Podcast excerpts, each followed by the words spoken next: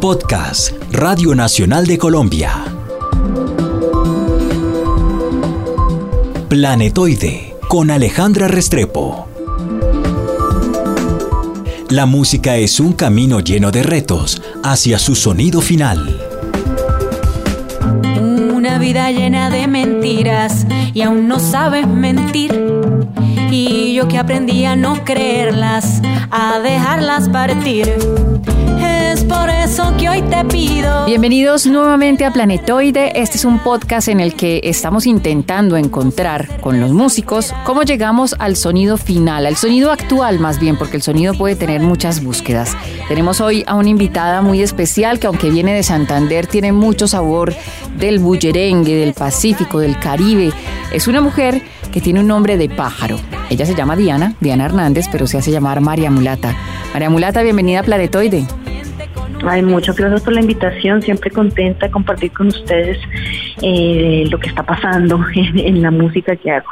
Miénteme sin horas y sin dudas, sin lugares ni excusas. Bueno, hace rato que quería tener una conversación de esta así seria, no, mentiras, de estas por lo menos profundas acerca de su música, porque hay muchas cosas de su música que me llaman la atención. Pero empecemos por el principio, como con casi todos los músicos, empezamos preguntándoles cuándo le picó el bichito de la música, cuándo se dio cuenta que lo que quería era ser cantante, no, no sé, enfermera o aviadora? No, yo creo que yo no, ni siquiera me di cuenta que quería ser porque yo nací cantante. Entonces sí, como que fue algo que yo, con lo que no, yo nací, más bien sí, era violinista y llegó un punto en la carrera, en, digamos en mi carrera como violinista por algunas frustraciones que tuve con profesores y bueno, unas, unas historias bastante fuertes, decidí dejar el, el violín para dedicarme y ser consciente de que ahora profesionalmente iba a ser cantante. Pero en ese momento que usted dejó el violín, ¿empezó a escribir sus canciones o empezó a cantar como alguien que quería ser? Mira, yo la primera canción que compuse la compuse con mi hermano Fabián a los seis años, que se llamaba Quiero Paz y ese fue el título del, primer long play que yo grabé con mi hermano que se llamaba Quiero Paz. Pero digamos que no desarrollamos mucho esa, esa labor como de hacer canciones, sino que cantábamos e interpretábamos canciones del repertorio andino con mi hermano, eh, en donde además eh, pues concursábamos con ese repertorio y ya la, la, etapa ya más de composición se hizo fue mucho más tarde, ¿no? Entonces yo, yo digo que por ahí a los 24 empecé, empecé yo ya a ser consciente de que había que componer y que me, parecía también una labor muy bonita de, de lo que significaba ser músico, ¿no? O sea que usted viene de una formación clásica, de una formación musical clásica y luego de un momento, un momento más adelante en su carrera empezó esto de la investigación con el bullerengue, con la música femenina y tradicional colombiana. ¿Cómo fue esa transición? Sí, digamos que eh, en un principio, pues como la parte andina, por, porque geográficamente y por mis papás tenía esa tradición, y, académicamente sí fue una formación eh, netamente europea, digamos, de, música clásica, tanto en la escuela de música como en la Javeriana, donde estudié canto lírico. Allí me dediqué todos esos años a cantar ópera, oratorios de Mozart, Beethoven, Bach, y llegó un momento en el que entro en una crisis porque no es lo que quiero hacer y ahí es que empiezo a buscar unos cursos que hay ahí en la, en la Javeriana con Mañez Rodríguez, que es un gran cultor de la música del Caribe del Pacífico, y ahí es que empiezo a darme cuenta que hay muchas cosas por conocer en, en, cuanto a músicas colombianas y empiezo a, a crear un camino de diversidad en lo que ya quiero que sea mi propuesta musical como solista. Y así es que yo eh, conozco a Telvina Maldonado, a Pablo Flores, empiezo a trabajar con, con ellos en unos discos y en unos proyectos específicos, como el poeta del Valle del Sinú, como el disco de Aires de San Martín de Martina Camargo, donde fui arreglista de coros y, tuve la oportunidad de dirigir las voces en el disco de Pablo Flores y bueno, ahí empiezo como a meterme un poco más de cerca con, con cultores importantes en la música del Caribe y también del Pacífico. De pronto hay mucha gente que la mira cantando bullerengue y dice, pero esta niña es súper blanca y canta bullerengue como, como una mujer negra de estos lugares y también me imagino que en algún momento encontró esa parte negra dentro de usted. Yo sí creo, primero porque mis papás igual cantaban también cumbias eh, y sobre todo por la influencia que tuvo Lucho Bermúdez y José Barros en la música, eh, digamos en el interior, había mucha, mucha orquesta, mi papá tocaba en una orquesta que se llamaba el Combo Sonoro, entonces digamos que eso lo tenía ahí como, oiga, algo que la hace vibrar. Y ya después cuando conocí ya el trabajo de Telvina y de Pablo Flores, eh, fue que me empezó la pasión y me empezó, eh, digamos, como una inquietud de, de hacerlo como ellos lo hacían, de empezar a coger el viaje de Caribe. Y ahí es cuando emprendo la investigación de itinerario de tambores por todos los asentamientos de Bullerengue, Arboletes, Turbo, Necoclí, Santana Bolívar, Palenque, San Basilio, y, ahí es que recopilo a las cantadoras y empiezo como a, absorber un poco como esta tradición para poder eh, cantar como ellas lo hacen y con ese sentir y con esa voz también que viene del pecho y viene, sí, que tiene, digamos, algo mucho más visceral que otras músicas que yo había interpretado. Entonces es ahí donde yo empiezo de alguna manera como a, sí, como a, adquirir un poco de esa tradición y obviamente también utilizando herramientas técnicas académicas me, me ayudó, digamos, a acercarme mucho a las técnicas que ellas utilizaban para cantar este tipo de música. Actualmente, ¿cómo va esa, esa investigación? Actualmente, todo eso que usted ha aprendido y que lleva tantos años estudiando, ¿a dónde la ha llevado? Yo creo que llega un momento en el cual tú necesitas buscar un camino, una voz propia y que mejor es, es que componiendo, ¿no? Entonces yo pienso que, que yo en este momento tengo como varias técnicas en la cabeza que puedo utilizar, quitar, poner cuando, cuando yo lo quiera y, si la música lo, lo requiere también, ¿no? Eh, hace dos años, por ejemplo, estuve en Toronto, en donde tuve que cantar Villalobos y tuve que cantar mis canciones y, y bullerengue y música brasilera. Haremos una cumbia y un samba, un vallenato, un bolero, una lambada, un fujo y un carimbo. La, la, la. Y, y, es muy chévere como saber que, que le dediqué tiempo a cada cosa de mi vida con tanta pasión y tanta, de alguna manera también sí corrigidas que ya después de un tiempo puedes olvidarte de todo lo que has aprendido y quitar y ponerlo cuando tú lo necesitas. En este momento de mi vida, lo importante para mí era qué sale de mí. Después de todo lo que he aprendido, qué es lo que yo compongo, o sea, como de una manera más libre, sin, por ejemplo, pensar mucho en que voy a componer un ritmo tal determinado o voy a cantar de esta manera, no, sencillamente qué sale de mí a nivel literario, emocional también, y que, y que lo viste, ¿no? Y, qué es lo que me inspira al ritmo o qué es lo que, me inspira esa sensación y esa emoción del momento eh, para componerlo también en ritmos que tienen que ver con lo latino. Entonces también, digamos, en mi vida ha pasado el bolero, ha pasado la música brasilera, a mi mamá le encantaba Mercedes Sosa, entonces digamos que lo latinoamericano también lo tenía en el ADN. Y pues en este momento, ese es el momento de decir, bueno, ya, me voy a olvidar de ser cantadora, me voy a olvidar de eh, lo clásico, de lo lírico y voy a dejar ser un poco lo, lo, que, lo que me dictan las composiciones y voy a interpretar lo que, lo que sienta y lo que me inspira es, este momento de mi vida y esta emoción que me está haciendo componer. Y eso es más o menos lo que he sido así vuelto. Sí, porque tú te das cuenta como la evolución de todos los discos, ¿no? El, itinerario que solamente sobre Bullerengue, en donde estoy cantando como una cantadora.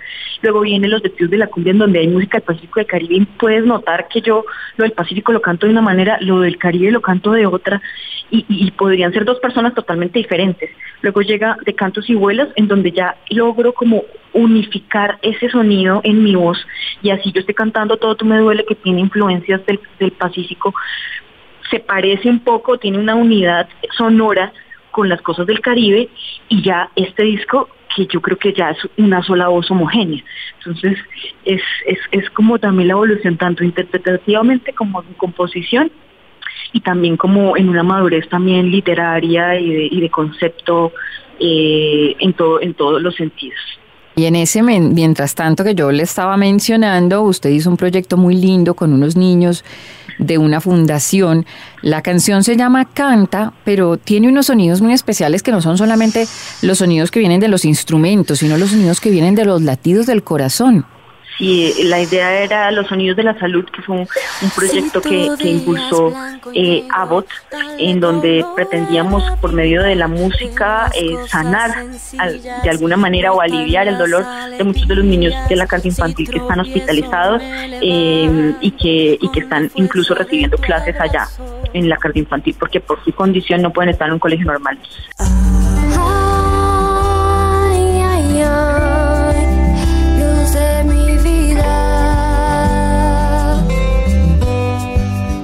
Reunimos a estos niños, estuvimos un mes y medio con ellos haciendo la canción, teniendo clases de danza, de música, transformando esas emociones por medio del arte y la música y eso quedó, digamos, plasmado en esta canción.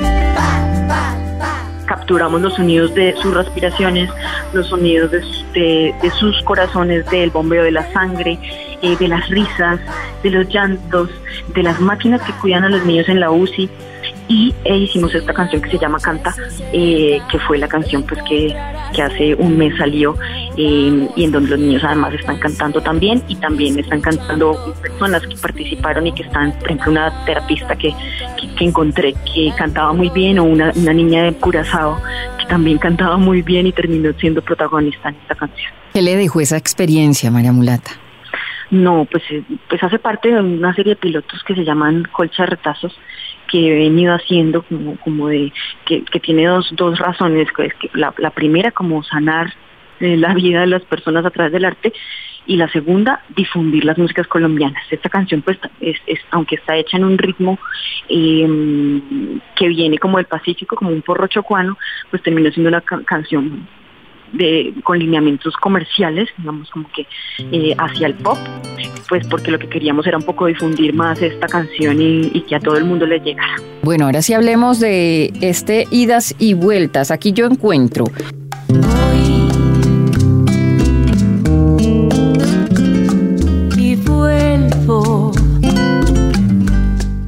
Que es una canción de despecho, definitivamente. Mariquiña, que es una canción brasileña.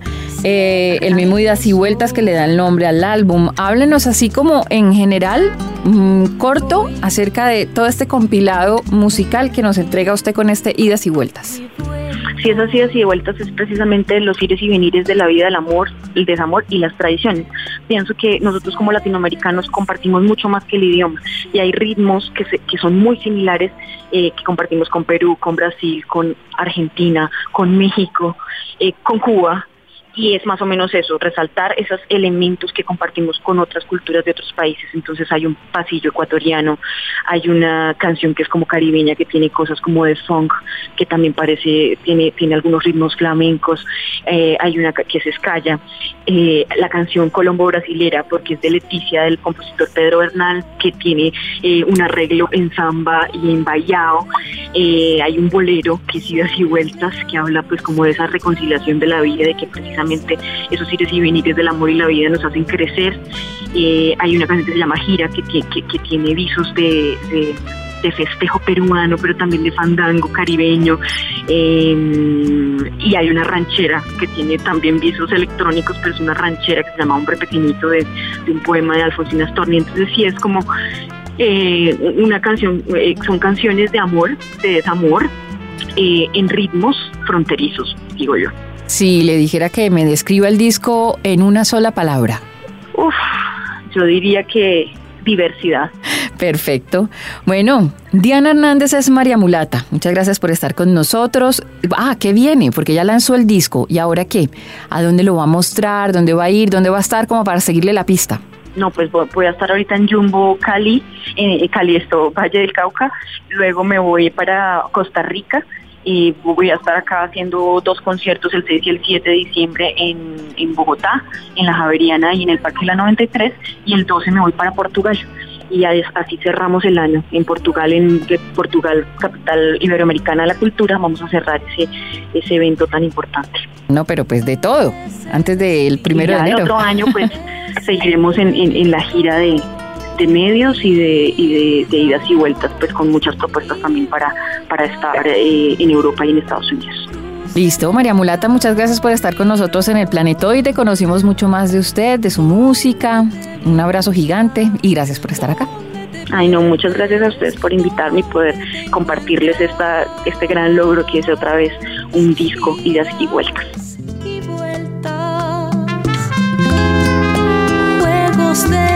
Destino.